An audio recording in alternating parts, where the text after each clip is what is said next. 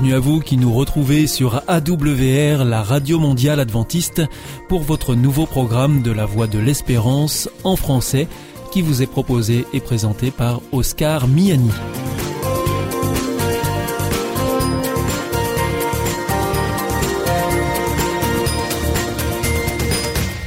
C'est donc parti pour les 30 prochaines minutes ensemble. Merci de votre fidélité à la Voix de l'Espérance.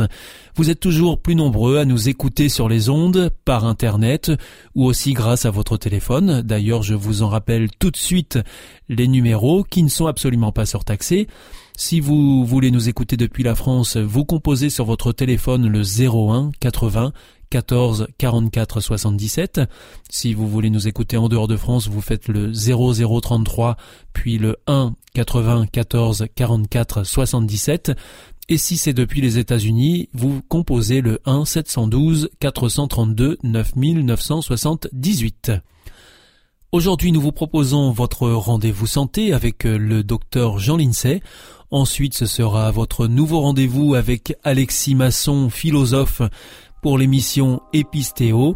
Et pour finir, un temps de réflexion avec le pasteur Pierre Péchou dans la chronique que vous connaissez bien maintenant. Il s'agit de Vers d'autres cieux. Mais tout de suite, pour commencer, voici Sentez-vous bien.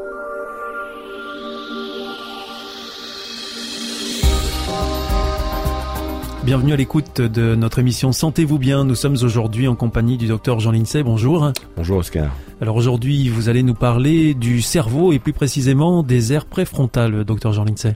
Oui Oscar. En fait, les aires préfrontales sont euh, le, cerveau du cerveau. Et euh, la compréhension de ce que font les aires préfrontales est paradoxalement très récente. Oui, il faut remonter à 1948.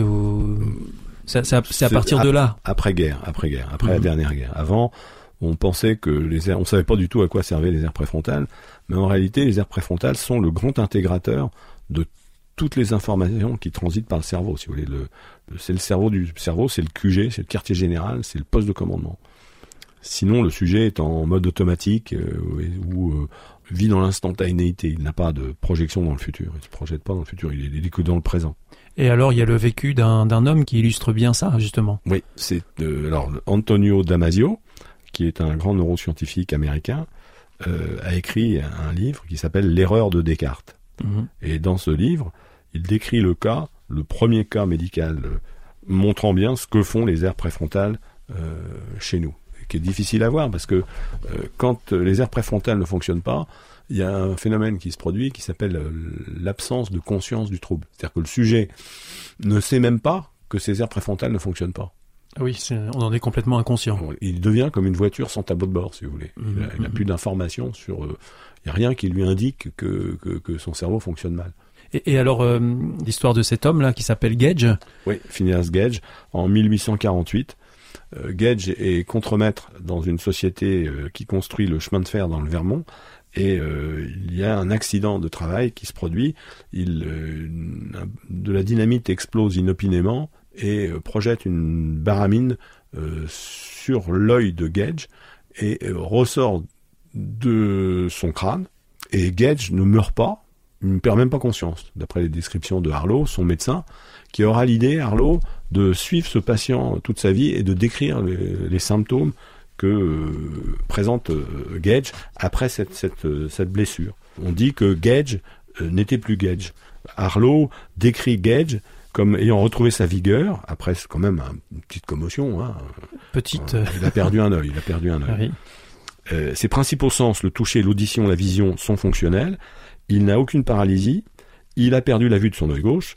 Sa démarche est assurée. Il se sert de ses mains avec adresse. Il n'a pas de difficulté d'élocution ou de langage.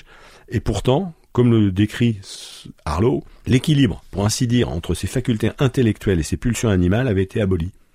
Ces changements étaient devenus apparents dès la fin de la phase aiguë de la blessure à la tête. Il était à présent d'humeur changeante, irrévérencieux, proférant parfois les plus grossiers jurons, ce qu'il ne faisait jamais auparavant, ne manifestant que peu de respect pour ses amis, supportant difficilement les contraintes ou les conseils lorsqu'il venait entraver ses désirs, s'obstinant de façon persistante, cependant capricieux, inconstant, formant quantité de projets, aussitôt abandonnés, qu'arrêté, se comportant comme un enfant, il avait néanmoins les pulsions animales d'un homme vigoureux. Il employait un langage tellement grossier qu'on avertissait les dames de ne pas rester longtemps en sa présence, si elles ne voulaient pas être choquées.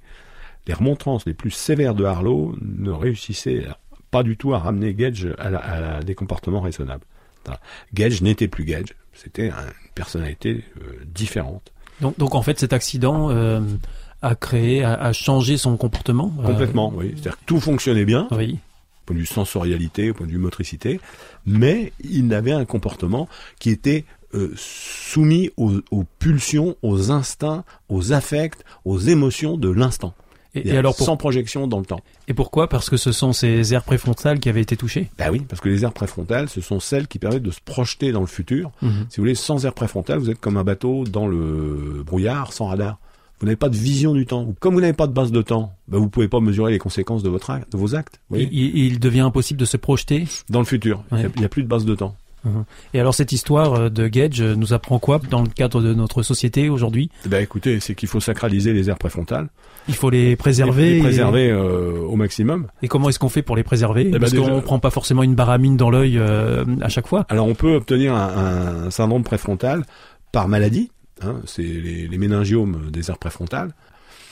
Et puis vous pouvez avoir un syndrome préfrontal par traumatisme. C'est-à-dire les accidents de la route font tous les ans environ 3500 syndromes préfrontaux.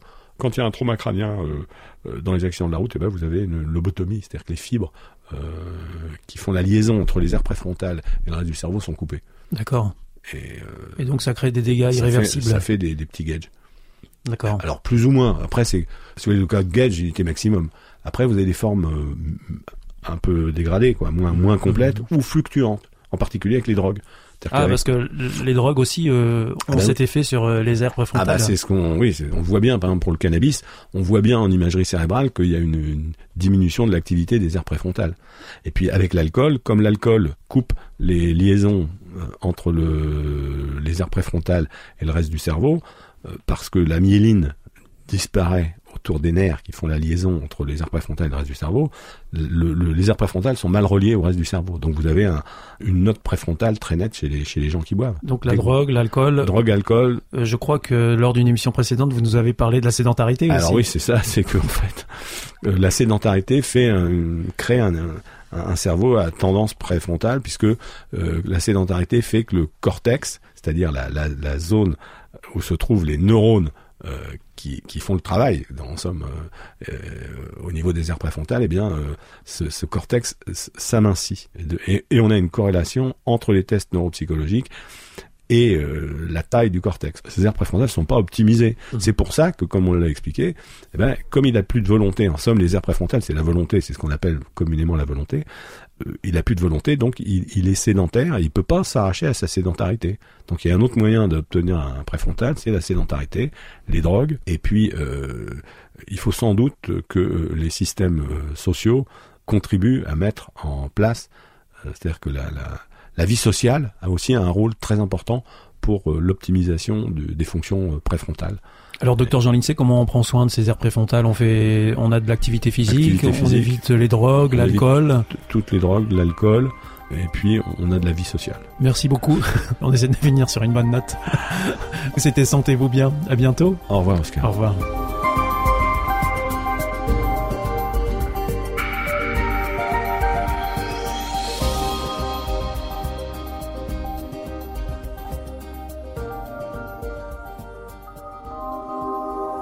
Vous aussi, votre santé vous intéresse? Alors si vous souhaitez en savoir plus, demandez-nous l'ouvrage Santé et bien-être des éditions Vie et Santé. Nous aurons le grand plaisir de vous en adresser un exemplaire gratuitement sur simple demande de votre part à france.awr.org.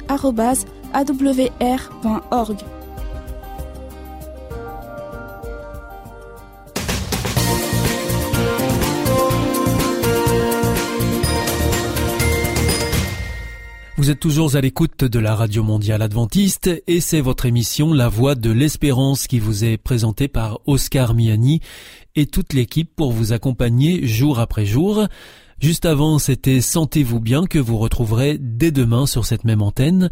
Si vous souhaitez avoir notre grille des programmes ou bien si vous voulez vous adresser à nos invités, eh bien il vous suffit de nous adresser un mail à france@ awr.org ou alors par courrier à IEBC, La Voie de l'Espérance, boîte postale 100 77 193 Damary Lélis, CEDEX. C'est maintenant l'heure de poursuivre avec votre émission Épistéo avec le philosophe Alexis Masson et nous terminerons avec le pasteur Pierre Péchou pour sa chronique Vers d'autres cieux.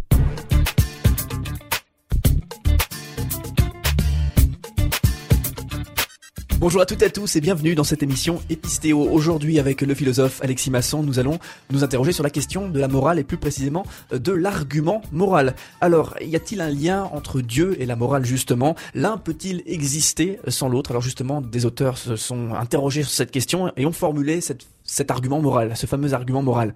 Alors, euh, comment est-ce que la morale pourrait-elle prouver Dieu? Alors l'argument moral, c'est effectivement un, argument qui tente de prouver l'existence de Dieu à partir de considérations sur la morale. Alors néanmoins, ça n'est qu'un type d'argument parce qu'il en existe plusieurs. Il en existe d'ailleurs deux principaux. On peut soit euh, considérer que la morale prouve l'existence de Dieu en disant que c'est une conséquence de la morale, soit on peut dire que Dieu est une cause de la morale, c'est la condition de l'existence même de la morale. Autrement dit, il y a deux voies, ou bien comme condition, ou bien comme conséquence. Alors comment l'existence de Dieu pourrait-elle être la conséquence de la morale? Donc on a la morale et du coup il faut déduire que Dieu existe. Effectivement, on a euh, par exemple Kant qui a euh, tenté de prouver l'existence de Dieu à partir de, cette voie, notamment dans sa critique de la raison pratique. Alors son argument globalement, euh, c'est celui-ci, c'est qu'il y a une contradiction en fin de compte entre le réel d'une part et puis la morale d'autre part. Pourquoi?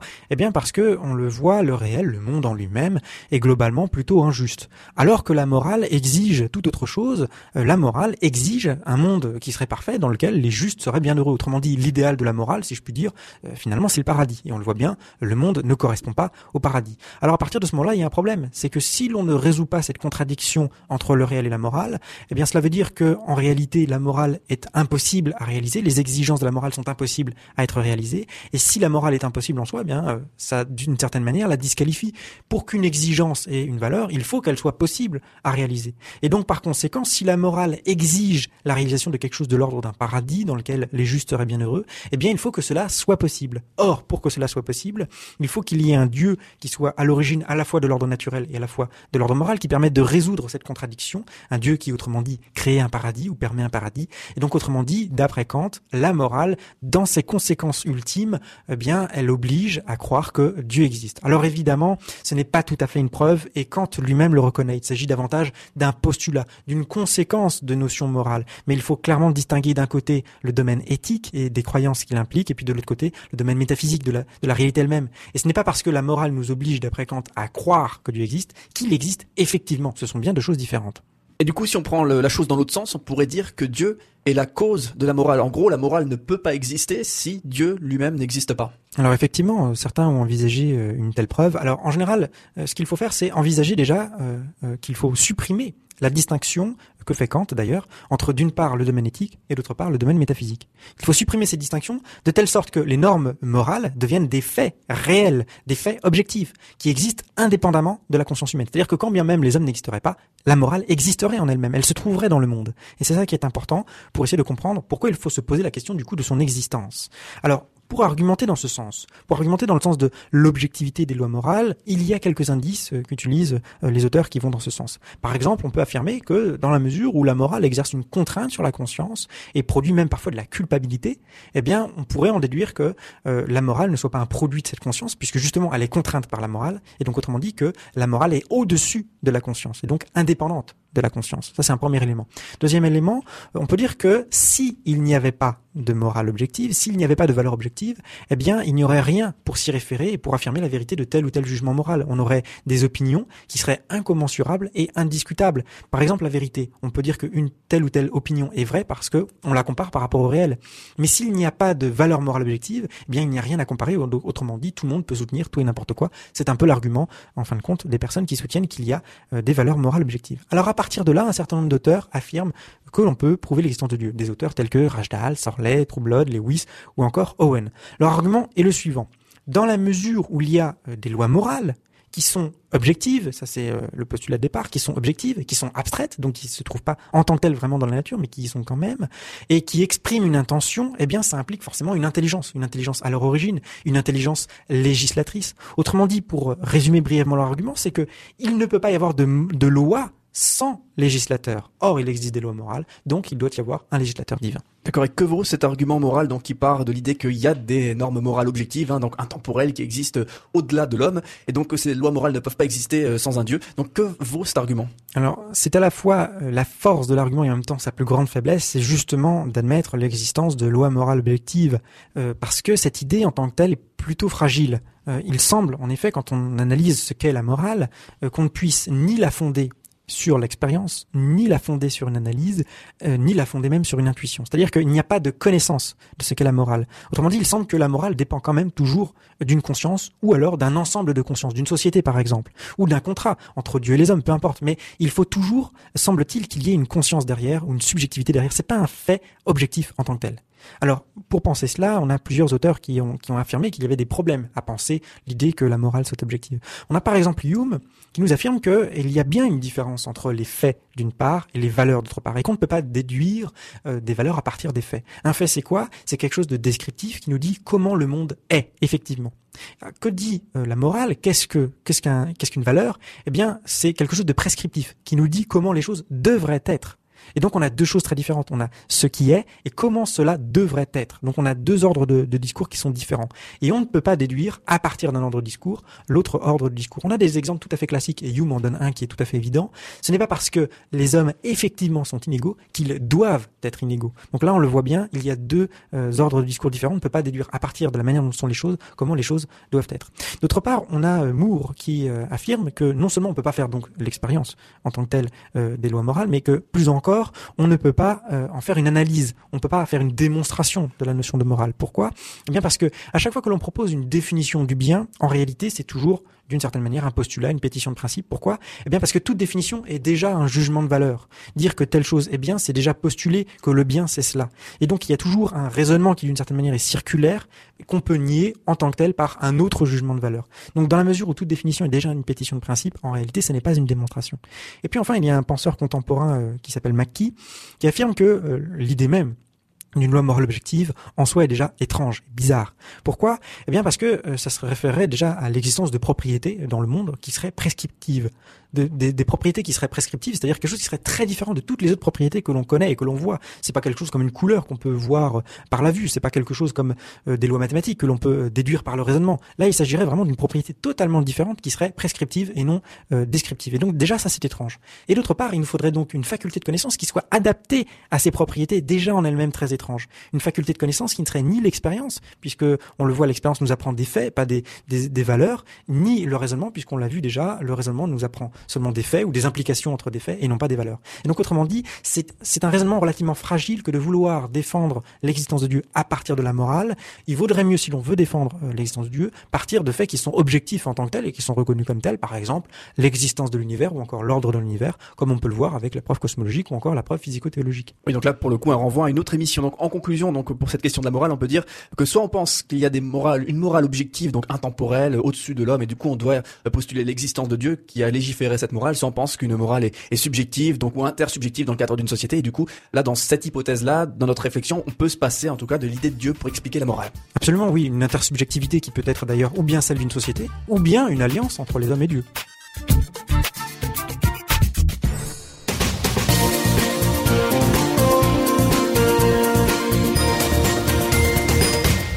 Ici, c'est toujours la Radio Mondiale Adventiste. Vous êtes à l'écoute de la Voix de l'Espérance avec Oscar Miani au micro et toute l'équipe. Juste avant, c'était Epistéo que vous retrouverez mercredi prochain ici. Je vous rappelle que vous pouvez nous écouter sur les ondes, sur Internet aussi, sur www.awr.org ou encore par téléphone. À présent, c'est avec le pasteur Pierre Péchou que nous poursuivons. Il vient de nous rejoindre dans le studio pour nous proposer une nouvelle réflexion dans sa chronique Vers d'autres cieux.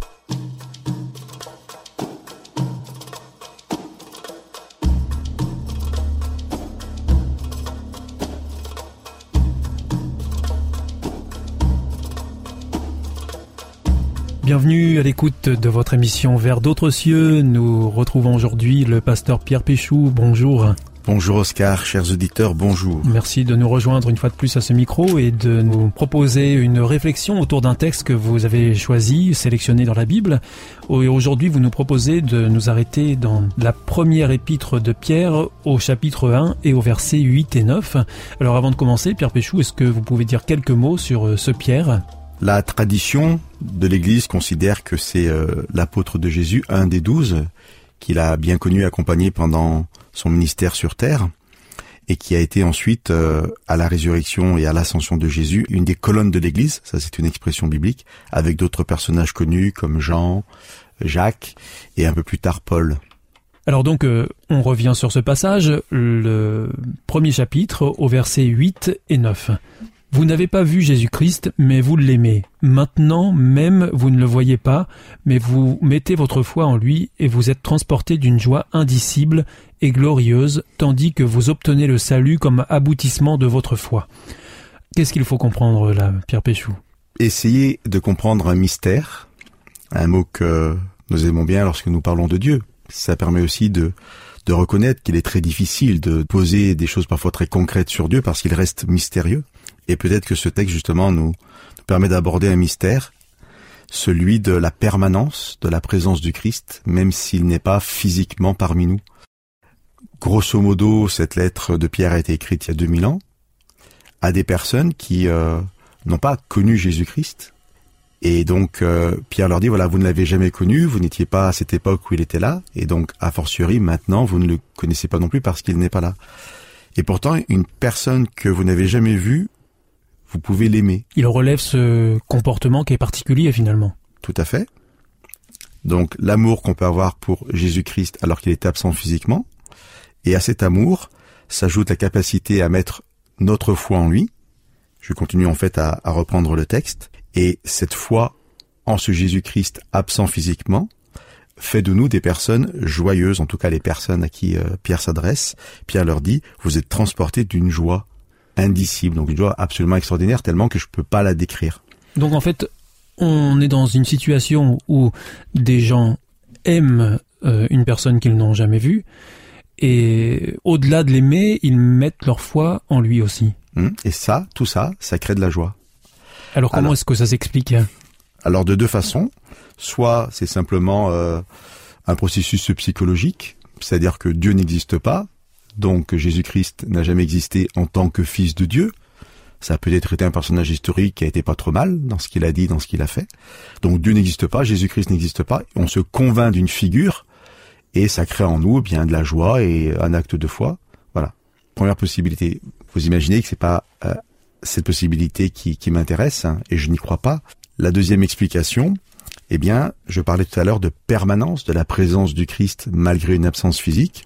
Comment est-ce qu'on explique ça, la présence euh, du Christ malgré une absence physique J'ai été suffisamment intelligent hein, ou, ou, malin pour parler de mystère au début de notre entretien, pour vous faire un peu sourire. Euh, la Bible, plus sérieusement, parlera de l'esprit du Christ, de l'esprit de Dieu. Et le Christ lui-même, euh, dans l'évangile de Jean, ça nous est rapporté à cet endroit-là, dans les chapitres 14, 15 et 16, avant la croix, avant sa mort, sa résurrection et sa montée au ciel, avant tout ça, Jésus dira aux disciples, je vous enverrai l'Esprit, l'Esprit Saint. Et donc, euh, pour rester dans la notion de mystère, la Bible nous dit que Dieu Esprit vient habiter en nous. Et cet Esprit témoigne euh, de l'œuvre du Christ, de l'enseignement du Christ, et aussi de ce que le Christ a à nous dire aujourd'hui. C'est intéressant de prendre ce texte parce que les personnes qui ne croiraient pas pourraient euh, peut-être ouvrir une porte une possibilité de croire, de peut-être même s'adresser à Dieu en disant j'entends ce qui est ce qui est dit, j'entends ce qui est proposé. C'est quand même un beau programme parce qu'on parle d'amour, de foi et de joie. Et peut-être inviter, même si on n'est pas sûr que ce soit possible, inviter Dieu à, agir dans notre vie par son esprit. Et puis peut-être simplement constater de, de, ce qui pourra se passer dans notre vie sans s'étonner. Du coup si euh, on va se réveiller un matin avec une joie qu'on ne connaissait pas, eh bien ça sera justement le signe de la présence du Christ en nous par son esprit.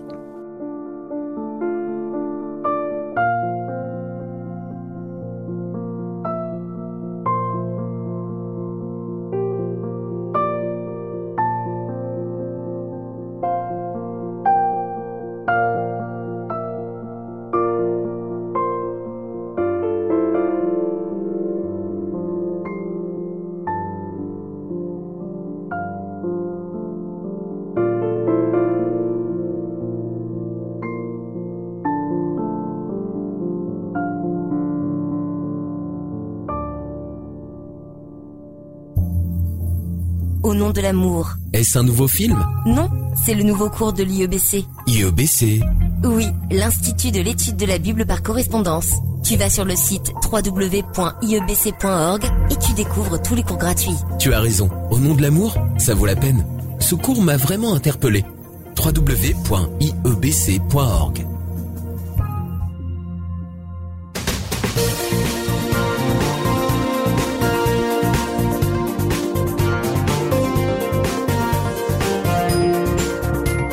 Notre émission est maintenant terminée. C'était la Radio Mondiale Adventiste, la voix de l'espérance. Je vous souhaite une très bonne continuation. Que Dieu vous bénisse. À demain.